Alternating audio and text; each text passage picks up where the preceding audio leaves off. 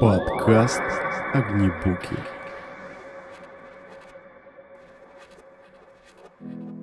Привет! С вами я, Дмитрий Огнерубов и подкаст Огнебуки. Здесь ты услышишь три полезных практических вывода по книге немного от меня, чтобы послушать и внедрить. Иначе зачем это все, правда? Сегодня 39-й шаг и разбор книги Нины Зверевой «Правила делового общения». 33 нельзя и 33 можно. Сегодня тебя ожидает три вывода. На вопрос «как дела?» а можно долго отвечать? Второй – деловые звонки или СМС. Отвечать вообще или нет? Может, достаточно прочитать? Третий держать паузу. И говорить «понимаю» вместо «нет». Начнем по традиции, как обычно, с вопроса, почему я начал читать эту книгу. Во-первых, книга небольшая, как настольная. Это подкупает, значит, автор точно продумал каждую деталь, каждое слово здесь выверено, потому что автор дал же в 90 страницах почти всю книгу. А значит, здесь точно есть сухая выжимка. В прологе дается короткий тест на да и нет.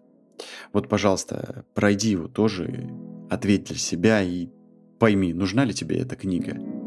Ты можешь вот сделать яркую самопрезентацию за одну минуту? Да или нет? Второй вопрос. Ты уверен, что с тобой приятно общаться? По работе и не только, кстати говоря. Да или нет? И третий. Ты уверен, что никогда не обижаешь людей, сам того не желая? Да или нет?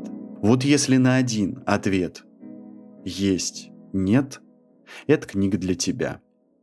Я был на большом тренинге Лины Арифулиной, и там надо было представиться за одну минуту ярко о том, что ты из себя представляешь, кто ты там, кардиохирург, врач, или, например, индивидуальный предприниматель, айтишник, как ты четко делаешь свою работу, почему ты здесь и чем отличаешься от других.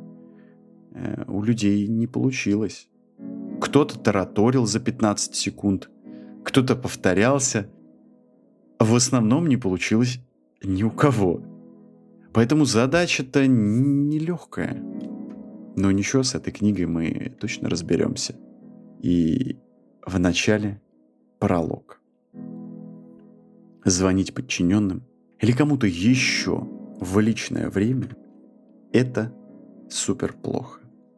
Как и устраивать совещание после 20.00. Все хотят уже идти по своим делам. Вообще у каждого человека есть э, свои дела – и звонить кому-то после рабочего времени – это очень невежливо по отношению к человеку. Мне, когда звонят, я, у меня сразу теперь негатив к человеку. С каких это пор человек решил, что ему можно просто так звонить мне в любое время? Потому что я врач? Нет. Для экстренных ситуаций есть специальная скорая медицинская помощь она, у нее есть э, препараты, ЭКГ, я не знаю, все, все инструменты, чтобы помочь. А мне позвонить, чтобы переложить э, ответственность, как-то, чтобы я что-то сказал, ну, странно.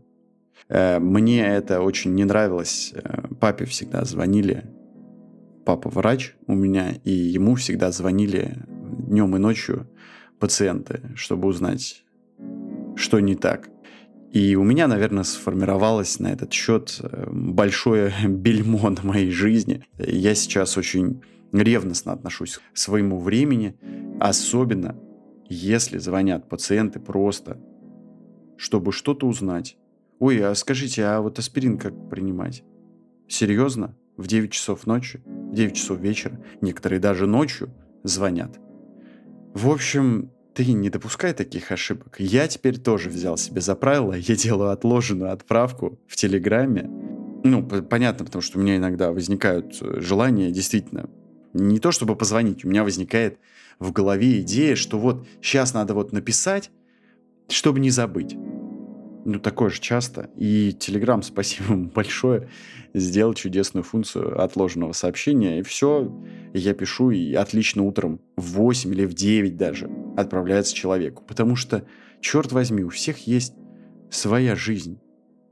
Нормальная, интересная. Зачем приводить к выгоранию других людей своими звонками?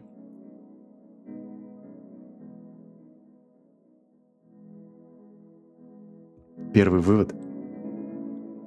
На вопрос «как дела?» отвечать дольше 10 секунд – это неправильно. Конечно, не нужно ограничиваться дежурным «спасибо, все отлично». Хотелось бы продолжить интригующим высказыванием, но обязательно коротким. Таким, чтобы человек мог спокойно пойти дальше и но, с другой стороны, он мог бы и задать уточняющий вопрос, и тогда бы это была бы твоя победа. Конечно, можно, если начальник спрашивает, как дела, можно ответить прекрасно, спасибо. Это вежливый, достойный ответ, но можно потрудиться и придумать что-нибудь более изящное. Например, спасибо, Валерий Иванович. Последние три месяца занимаюсь реализацией просто фантастического проекта. И представляете, получается. Все. Сколько это? 10 секунд? Ну, как бы короткую информацию ты дал босс уйдет довольным. При этом он понимает, что ты часть его амбиций. Он рад. Да кроме этого, он же может спросить, слушай, а что там за проект? Получается, это двойная твоя победа. Ну, после этого, конечно, можно включить свое красноречие и уже рассказать про свой проект, естественно, учитывая краткость. При этом не надо делиться с ним своими проблемами или короткий рассказ о вашей депрессии за 10 секунд. Второй вывод. Не перезванивать, не отвечать на деловые письма, хотя бы коротеньким «Окей». Это очень неприятно, когда на деловое письмо не отвечают тебе или отвечают молчанием. Человек вроде бы прочитал или даже не прочитал – и все. Ты, естественно, нервничаешь, пишешь новые письма, звонишь по телефону в приемную. Все это потому, исключительно потому, что человек не потрудился набрать две буквы. Окей. Ну или да, я пишу всегда ага. Хорошо, понятно. Совсем же не обязательно никто не просит писать развернутый ответ. Просто сообщить достаточно, что письмо получено его прочли. Все нормально. Это деловой этикет, проявление вежливости.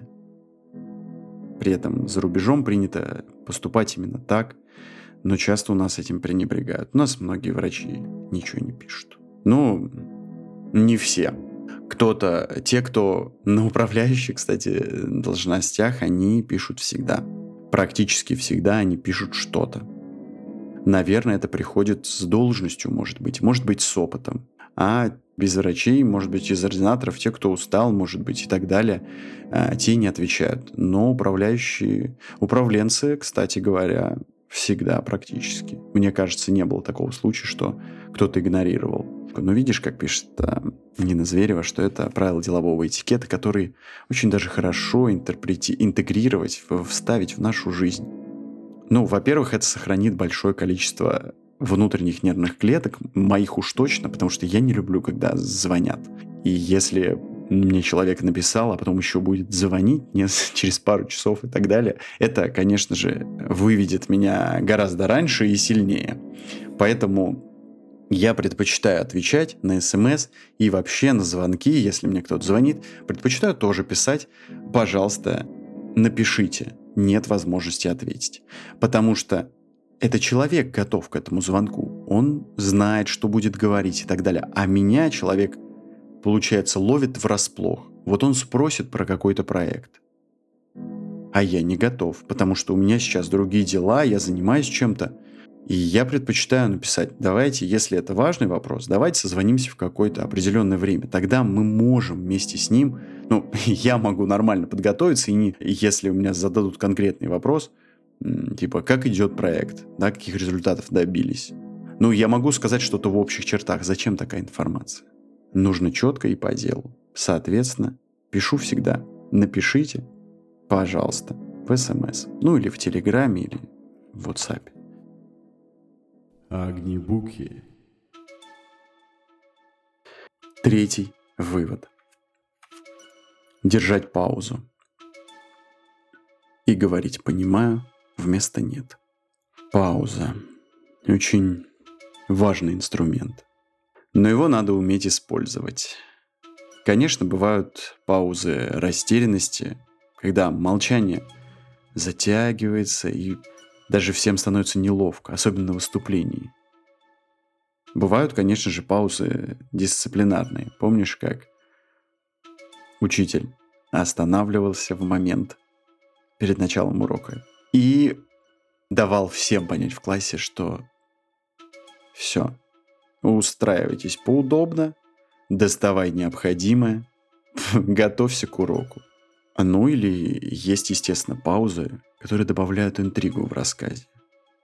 Особенно если ждет какой-то неожиданный финал или вот-вот начнется кульминация. Или кульминация достигла наивысшей точки. Например, можно даже усилить эффект в твоей презентации или в моей презентации, повторив последнюю фразу. Лодка мчится на скалы, рядом только дети, весло утонуло, рассчитывать не на кого. Эта пауза добавит яркости, чтобы каждый, знаешь, трепетал от ужаса. А потом, естественно, от восторга, когда все самое страшное оказывается позади. Да и вообще паузы нормально делать, чтобы слушатели усваивали материал. Ты знаешь, как э, диктовка трудного текста, когда ты писал изложение, помнишь, в, в школе? Тебе же надо успеть и записать все-все-все. Или диктант. Естественно, при этом надо было подумать о правилах грамматики, куда уж там. Да и паузы, оказывается, помогают выглядеть увереннее оратору. Я Честно, в этом подкасте, во всех предыдущих подкастах, вырезал свои паузы. Честно тебе скажу, из-за этого сбивчивый темп появлялся. Из-за этого Павел Филоненко, кстати, который делает для тебя саунд-дизайн, говорит мне, что надо делать размеренно, потому что больше иногда словам не верится. А им не верится не потому, что я не сказал неправду, а потому что если вырезать паузу, появится какая-то неестественность, знаешь, как эмоция в голосе появилась вдруг ниоткуда. А она-то отреагированная была. А эту реакцию я просто вырезал на монтаже, знаешь, чтобы сократить твое время. В общем, не буду так делать, потому что пауза — это, это творческое украшение текста. И Нина Зверева советует записать свой голос на диктофон и потом послушать, держишь ли ты паузу в нужных местах. Ты знаешь, иногда же она, вот помнишь, э, в выступлениях, э, стендапах, именно эта пауза дает возможность всем похлопать. Или политики, или чиновники высоких рангов, они же делают тоже паузы. Важный момент, чтобы каждый мог прочувствовать и осознать, ну и, конечно же, похлопать. Но, естественно, пауза может быть э, частью интерактивного общения с аудиторией. Как ты думаешь, сколько инфарктов случается в России ежедневно? И держишь паузу. А потом даешь ответ. За это время слушатели уже успели задуматься над этим вопросом. И даже прикинуть какие-то примерные цифры. Кто-то даже порадуется, когда угадал. Кто-то удивится, подумает, ого, как много-то инфарктов. А если бы не было паузы? Был бы просто поток сведений. Количество инфарктов миокарда 10 тысяч случаев во всем мире. Ну, так это же Википедия знает. Где же здесь человек?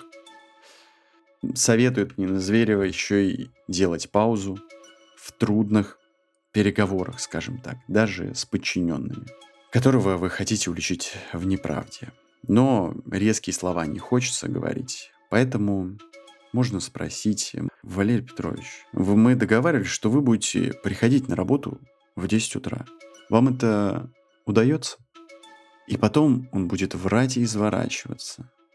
А вы будете просто держать паузу и спокойно смотреть в глаза собеседнику. Вот такое психологическое оружие в этой паузе, представляешь?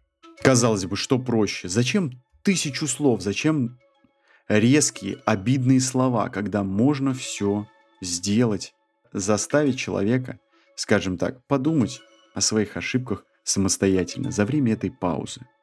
Еще один совет, который я хотел бы прям выделить и взять из книги, это говорить «понимаю» вместо «нет». Потому что слово «нет» обижает, как какой-то хлопок дверью перед носом. Всегда надо давать пощечине шанс. А вдруг этот человек потом принесет проект очередного вечного двигателя, который изобрел сам и в который верит, может быть, он действительно сработает. В этом случае ни в коем случае не надо говорить «нет», и тем более смеяться. Подкаст «Огнебуки». Соответственно, советую говорить просто «понимаю» вместо «нет». При этом это ни к чему не обязывает, зато человек получит поддержку и обретет надежду. Когда мы готовили пич э, для иностранцев, ну, сейчас мы с ним не выступили, но все же пич э, стартапа, да, вот про браслета для остановки кровотечений, нам говорили, что когда мы будем выступать, мы, скорее всего, услышим позитивную обратную связь, что «Вау, это круто! Вы молодцы такие! Да, слушайте, это прекрасный проект!» При этом это не имеет отношения к тому, поддержит ли проект или нет. То есть это такой некоторый стиль общения, скажем так. А говорит, что да, понятно, слушайте, интересно, клево и так далее. Вот тут я не знаю, тебе как вообще сказать правду в глаза, сказать нет, или сказать что-то более, более, возможно, воодушевляющее. Напиши, кстати, в комментариях, как тебе. Все, основная версия подкаста закончилась. Дополнительная польза и вывод будет в телеграм-канале. Подкаст «Огнебуки». Эпилог. Очень не хочется признавать свои ошибки. Тем более всегда есть масса оправдывающих обстоятельств. Тут случилась болезнь, там, там перенесли сроки сдачи проекта, здесь его ну, такой человек подвел. И все это правда. Однако есть жестокая формула настоящего лидера. Победа означает, что выиграла вся команда. А если случилась неудача, виноват только я. Но не переживай. Когда об этом заявляет лидер – все бросаются утешать его и готовы идти за ним. В огонь и в воду. Все. Этот шаг подошел к концу. Спасибо тебе, что послушал «Огнебуки», музыкальный дизайн от Павла Филоненко. Если тебе понравился подкаст, пожалуйста, оцени в социальных сетях, Apple подкастах, Литресе и обязательно возвращайся на следующей неделе. Для обсуждения книги TED Talks «Слова меняют мир». Храни тебя Господь и не забывай, береги свое сердце. Огнебуки.